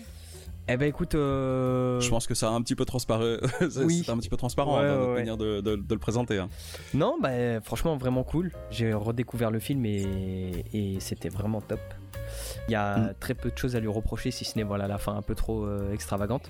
Ouais, ouais, ouais. Elle vire un petit peu trop film d'action. Ouais, ouais, euh, Peut-être un indice sur la suite. bah, en fait, euh, bon, on aura l'occasion d'en reparler pour le deuxième. Ben moi, en tout cas, moi, j'adore De Palma. j'adore ce truc aussi, hein, qui est une martingale chez lui. On assiste à quelqu'un qui vit quelque chose d'extraordinaire et tout au long du film, on va ne faire qu'explorer en fait la face cachée de cette situation. Qu'est-ce qui était derrière? Qu'est-ce qui a engendré ça? Est-ce qu'on croyait être vrai finalement il faut mm. Etc. Dans le genre, il en a fait plein des comme ça. Moi, euh, dans le genre, euh, j'adore euh, Snake Eyes par exemple. C'est mm-hmm. un petit plaisir coupable parce que c'est pas le meilleur Brian de Palma, mais par contre, qu'est-ce que ça marche bien pour ce truc-là? Mission Impossible, il a eu toute largesse pour faire ce qu'il voulait, etc.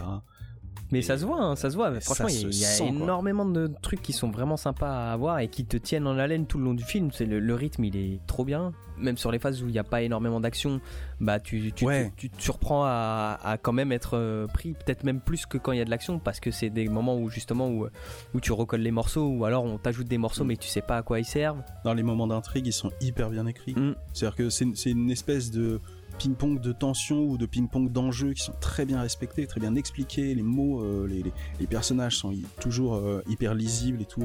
C'est. Euh, Mais il y a des passages où je trouve que le jeu de Tom Cruise casse un peu le truc. Surtout avec. Euh, des fois, il, sait pas, il sait pas jouer la fatigue, par exemple. il, sait, sait pas jouer la fatigue, il sait pas jouer l'énervement. Ouais, l'énervement. Toute la partie avec Max, quand il est assis sur la, chaise, et ensuite quand il est sur la bagnole, j'ai l'impression qu'il veut juste faire le mec euh, insolent, mais il a un sourire de te bête tout le long. J'ai juste envie de le baffer.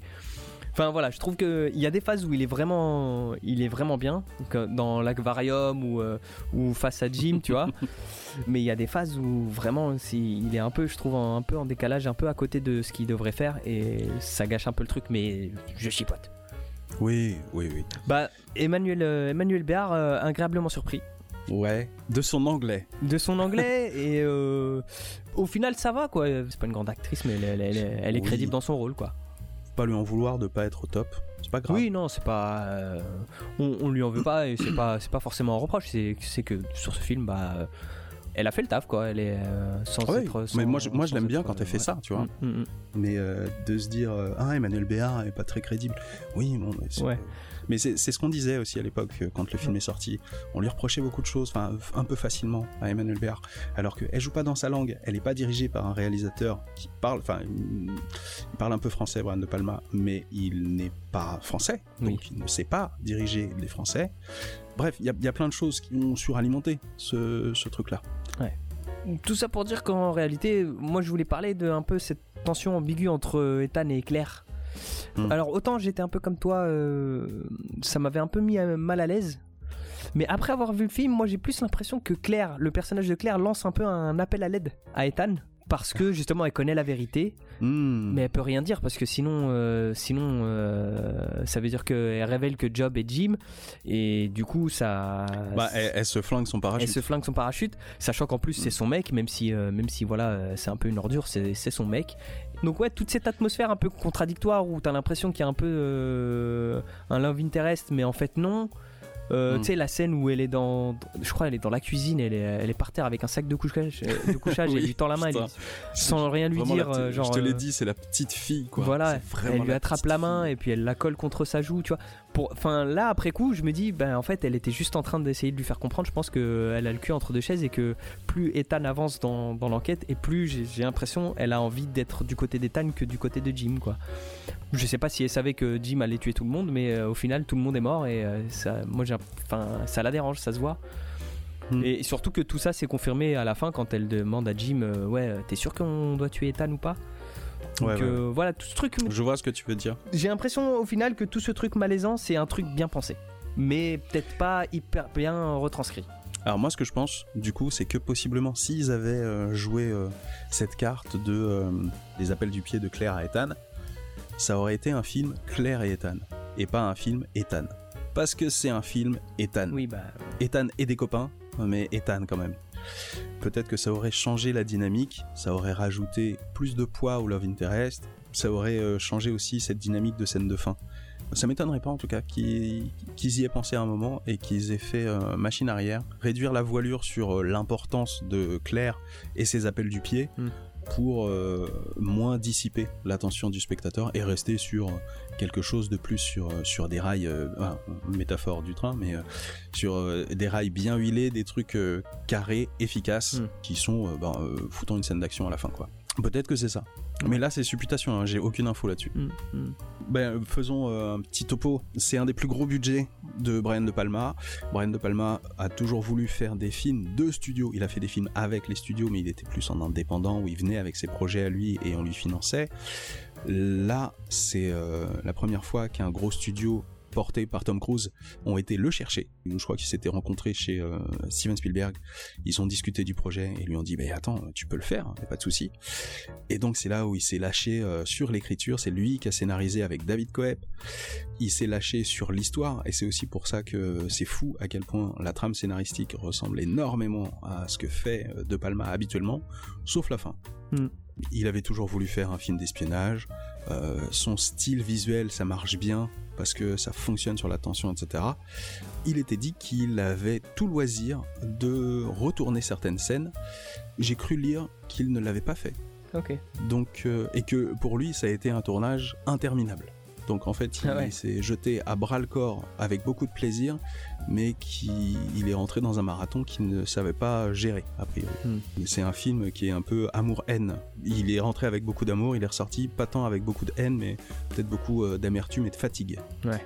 Donc voilà, c'est peut-être aussi pour ça qu'arrivé à la fin, euh, à force de réécrire euh, peut-être Ouais. plusieurs fois euh, le scénario, il s'est dit bon, bon, on va faire une scène d'action et puis basta quoi.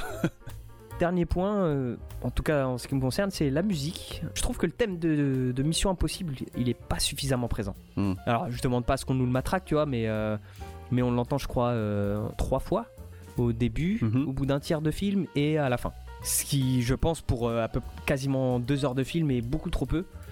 Et il y a aussi le fait que, enfin après moi ça c'est mon petit kiff, j'aime bien les, les, les, les bandes, les bandes son où où il y a un thème fort et, euh, et plusieurs variations dessus qui, qui tournent Ouais. tout le long du film. Et là, euh, là on n'avait pas ça.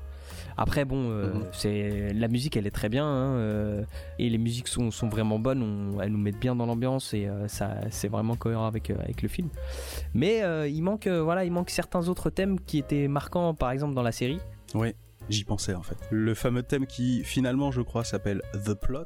Ouais, ce thème-là, ça aurait été cool de, de l'avoir euh, dans le film, quoi. Petite exception, je vais le mettre en fond à ce moment-là. Donc, soit vous l'entendez maintenant, soit vous l'avez entendu sur le sketch d'intro. Euh, Mhm. mais c'est cette musique-là qui est la deuxième musique alternative au thème principal qu'on connaît tous. Et qui est aussi une musique marquante qui fait très euh, Mission Impossible. C'est ça. Voilà. Qui- Qu'on entend souvent, je- il me semble, dans les phases d'infiltration, vraiment où euh, Oui, oui, parce où que c'est calme et on- complètement. Donc ouais, voilà, petit regret. Ouais, on a maté le film hier et euh, après avoir maté le film, Oui. je me suis dit, mais c'est marrant, dans le film, j'ai quand même l'impression que ce fameux thème secondaire, on l'a entendu. Et du coup, j'ai réécouté quelques morceaux euh, vite fait de la Mhm. musique du film. J'en ai entendu quelques bribes, au moins dans deux morceaux, où il est très distordu. Du coup, il n'est pas assez présent. On sent qu'ils sont là. Et on sent que Danny Elfman connaît la musique de Lalo Schifrin, qu'il s'en est inspiré, qu'il a joué voilà. avec beaucoup mais du coup presque trop, dans le sens où on reconnaît plus l'identité originale. Je regrette au final que les deux thèmes soient pas euh, à niveau égal. Mm. C'est des marqueurs de la série, donc je trouvais ça, j'aurais Ouais. trouvé ça cool que. Et puis c'est des morceaux que j'aime bien, donc j'aurais trouvé ça cool qu'ils soient là. Mhm. Et ce que tu disais aussi, c'est que euh, le thème principal, à chaque fois euh, qu'il est utilisé, c'est très cool, c'est très sympathique, mais à chaque fois c'est un peu plaqué dans ta face. Euh, Ouais. Ça aurait été intéressant de le, tu vois, de le varier, qu'on le reconnaisse, mais en mode un petit peu plus, euh, je sais pas, langoureux, un petit peu plus infiltration, ou Mm. mettre le thème secondaire en infiltration. Bref, faire de la variation ça. sur ces thèmes-là qui sont euh, les, les deux tampons les plus utilisés pour marketer Mission Impossible, quoi. Mm. Je voulais enchaîner du coup sur euh, ce cher Tom, Thomas Croisière, hein, comme je l'ai appelé. Mhm. Euh, donc la carrière de Tom Cruise, elle est jalonnée de plein de choses, plein de bonnes choses, hein, mine de rien. Il a commencé sa carrière en 1981 avec un film qui s'appelle Un amour infini. Il y en a beaucoup que j'ai pas vu. Euh, donc Un amour infini de Franco Zeffirelli. Il a fait des Et films avant Légende? oui, oui, oui, oui, oui, oui. Putain, il avait été Parce que les gens, les gens, en fait, ils commençaient à être connus. Ok. Et alors, par contre, il a une tête de genou. J'ai déjà vu des images de certains de ses films. Et ouais, il a une tête de genou, c'est assez fou. Ouais. Donc, la même année, 81, il a fait euh, Un amour infini et Taps, Taps de Harold Baker. Ensuite, il a fait un film avec euh, Francis Ford Coppola, Outsiders. American Teenagers de Curtis Hanson. Curtis Hanson, c'est un réalisateur un peu connu. Peut-être qu'un jour j'en reparlerai. Ensuite, il a fait euh, L'esprit d'équipe de Michael Chapman et Risky Business de Paul Brickman. Euh, c'est un peu un de mes films cultes, Risky Business. Ça me dit quelque chose. ce film. Euh, Risky Business, Ouais. c'est euh, c'est un adolescent qui fait des études de commerce. Et euh, donc, il est dans une, dans une classe où ils doivent monter un projet. Et ses parents se barrent en vacances. Du coup, ils lui ont laissé un peu d'argent et ils ont des thunes. hein. Et euh, ils lui ont laissé un peu d'argent, mais aussi euh, l'interdiction de sortir la Porsche du garage du RUP et euh, de pas faire de teuf dans la maison. Donc pendant genre, euh, je sais pas, plusieurs jours, peut-être deux semaines, ils sont pas là. Lui, il a plus de 18 ans, mais il est obligé d'aller à l'école. Il a peut-être 17 ans. Et euh, en faisant une soirée poker chez ses potes, il le chauffe, il le chauffe, et euh, il appelle un numéro rose, pensant se payer une, une prostituée. C'est pas la prostituée à laquelle il attendait qui vient, c'est un travesti. Et il lui dit non, attends, je connais une copine à moi, euh, elle va te faire une, une soirée de dingue. La meuf arrive, effectivement, c'est un rêve, euh, Rebecca de Mornay, euh, magnifique. Et le lendemain matin, quand il va la payer, il a plus les thunes sur lui, il est obligé d'aller à la banque pour retirer du cash, et quand il revient, elle lui a piqué un œuf en cristal qui appartenait à sa mère. Et donc, tout le reste du film ne va être qu'une espèce de quête pour récupérer cet œuf. Entre autres, Mhm. il va euh, reconquérir cette meuf. Il va y avoir une scène de sexe excellente sur un morceau de Phil Collins dans le métro. j'adore, j'adore ce film. Forcément, il va sortir la Porsche. Va se passer ce qui va se passer Oui, avec bah une ouais. phrase, euh, une phrase hyper célèbre euh, du, du garagiste qui qui regarde euh, dans la salle d'attente et qui dit alors qui est le pacha du sous-marin? Bref, j'adore ce film et c'est un vrai petit, ça fait partie de mes petits plaisirs coupables des années 80. Il me dit vraiment quelque chose ce film. Je, je sais pas pourquoi. Et mais- je te, vraiment, je te conseille de le voir. C'est un peu la même vibe, la même énergie que euh, comme Ferris Bueller, etc. ou euh, Breakfast Club. Ah oui, ouais. C'est un peu cette vibe là des films des années 80, sauf que là, c'est un peu plus adulte parce que ça parle de prostitution Oui, ouais. business. quoi. et donc, juste après Risky Business, il a fait Légende de Ridley Scott. Donc, entre 80 et 85, ces quatre premières années, ça a été des coups de bol avec des réalisateurs un peu connus. Il a eu un espèce de, de pavage de chance. Euh, Peut-être qu'il a travaillé sa chance aussi. Hein. En tout cas, il a, il, a, il a fait des belles rencontres avec euh, des, des bons mecs sur des bons films au bon moment. Là-dessus, en 86, il fait Top Gun de Tony Scott, le frère de Ridley Scott Mhm. carton. Et à partir de là, ça ne va plus s'arrêter. Et en fait, c'est un peu le symbole de la carrière de Tom Cruise. Il n'a eu que ça euh, dans, dans tout le long de sa carrière, des alternances entre des réalisateurs connus et célèbres et des petits films de studio qui fonctionnent. Et ça a été toujours un petit peu ce ping-pong, et c'est un peu comme ça qu'il a monté sa carrière en vrai. Parce que derrière, il va te faire La couleur de l'argent euh, de Martin Scorsese, Cocktail de Roger Donaldson. Cocktail, moi, c'est pas le meilleur film de. Mais ça a été un bon carton. C'est un petit film de studio qui fait que le studio se rentabilise sur quelques têtes d'affiche un peu glamour. Ensuite, il fait Rain Man de Barry Levinson. C'est plus ou moins un mec qui sait ce qu'il fait et qui bosse bien pour les studios, donc euh, ça marche bien. Né un 4 juillet pour moi, c'est une des premières prises de risque qu'il a fait en 89 avec Oliver Stone. Je conseille ce film. Ça fait partie des meilleurs films avec Tom Cruise. Je considère que Tom Cruise est un des meilleurs acteurs après avoir vu ce film. Parce qu'il est très touchant, très fort. Ensuite, retour avec Tony Scott en 90 où il a fait Jour de tonnerre. Je crois que c'est sur ce film qu'il a rencontré Nicole Kidman. Horizon lointain, j'ai jamais vu avec Ron Howard. Des hommes d'honneur de Rob Reiner. Rob Reiner, qui est un peu connu, euh, les gens se souviennent pas forcément, mais c'est lui qui a fait, je crois, euh, quand Harry rencontre Sally. Euh, derrière, il a fait La Firme de Sidney Pollack, qui est un film que j'aime beaucoup. Et donc en 94, de Neil Jordan, il a fait Entretien avec un vampire, avec Brad Pitt. Et j'ai un peu l'impression que l'apparition de Mission Impossible, c'est le début de Tom Cruise, le système. On reverra le reste de sa, de sa filmo au fur et à mesure des épisodes pour savoir où est-ce qu'il en était quand il a commencé ce film, donc en 96. Mission Impossible, c'est le film qu'il a fait juste après Entretien avec un vampire. Et ce que je voulais dire à propos d'acteurs système, il y a des acteurs pour lesquels il y a tout un univers et plein de gens qui gravitent autour pour faire en sorte que l'acteur reste cette espèce d'image euh, que les gens ont ancré dans la tête. Louis de Funès, pour moi, a ce, ce que j'appelle un système. Jean Gabin a été un système aussi. Il y a aussi Alain Delon, il y a hmm. Jean-Paul Belmondo. Ce sont des systèmes comme ça, où ils ont une image qui véhicule et qu'ils véhiculent de, de, film en film. Et donc, bah, le cinéma américain, je pense qu'il a créé tous ces systèmes-là. C'est à partir de là que du coup Tom Cruise devient un système. Et donc, Mission Impossible, c'est lui qui l'a racheté, je crois, avec lui en tête d'affiche et lui en tant que détenteur des droits. Donc on peut pas faire un film, un film à Mission Impossible sans son accord. Et on verra un petit peu plus tard aussi, il a récupéré un studio après ça. Un studio qui était euh, l'équivalent de la MGM ou la Universal. Ah ouais, quand même. Ouais, United Artists. On verra ce qu'il va en faire. J'arrête l'histoire ici. ok. Et eh ben l'heure est venue de noter ce film. Oui, Alors, exactement. moi je te propose un barème. Vas-y. Moi je te propose qu'on note ce film en masque en latex. Ah oui. Voilà. Ah, de toute façon, à un moment, ça serait tombé. hein. Oui, je pense que celui-là il est bien, on est bien en termes de masque en latex. Eh bien vas-y, sur 10 masques en latex, tu lui en donnes Sur combien 10 masques en latex, en latesque. Ah, c'est dur à dire, hein euh, ouais, des max en latesque. Je vais lui donner un oh là, 8,5 9. Oh, ok. Ah ouais, non. Ok, Ah, ok. je suis, moi je suis client, je suis Yankee Ah, moi. ouais, ouais, je vois ça, je vois ça, ouais. Je mets parce que de Palma, hein, voilà. Oui, bah oui, mais bah c'est oui. pas, pas que Tom Cruise, hein, c'est aussi euh, l'alchimie des deux qui fait qu'il y a une émulsion qui me plaît. Quoi. Bah écoute, un peu par anticipation, et un peu parce que oui, il est vraiment bien, moi je lui mets un bon 8,5 ouais aussi.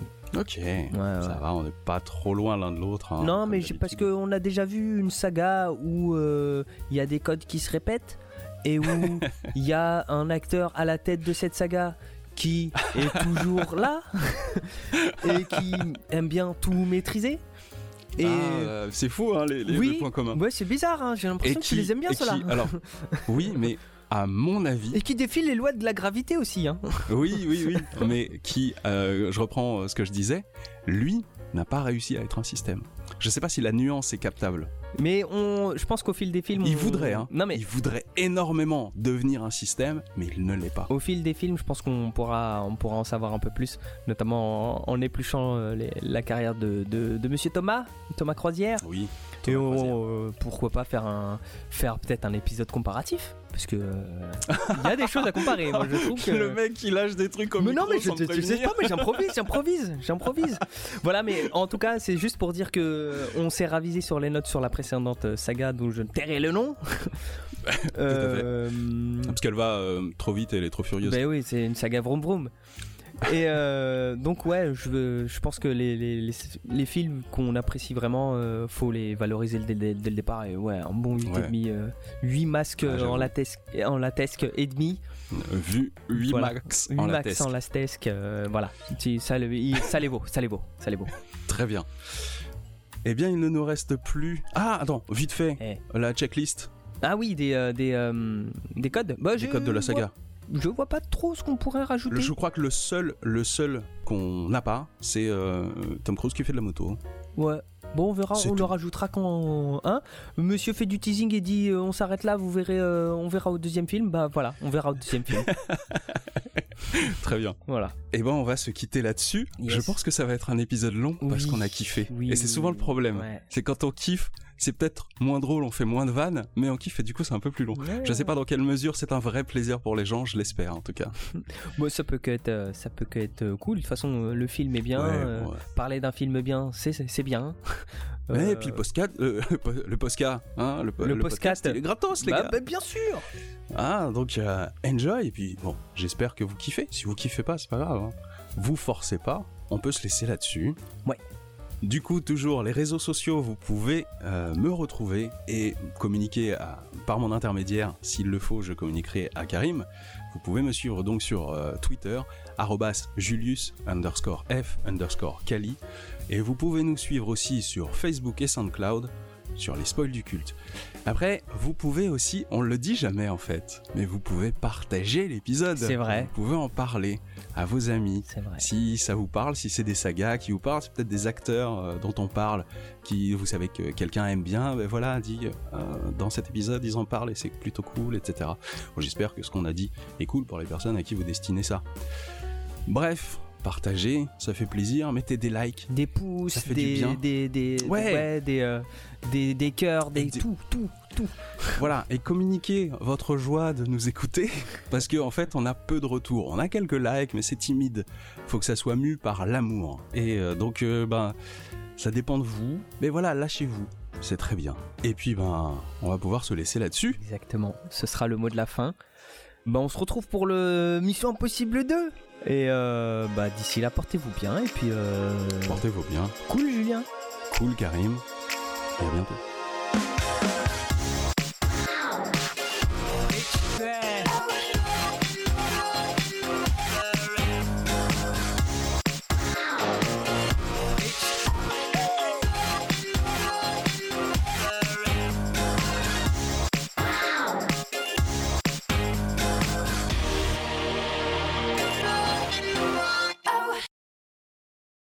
Cool, Karim. Et à bientôt.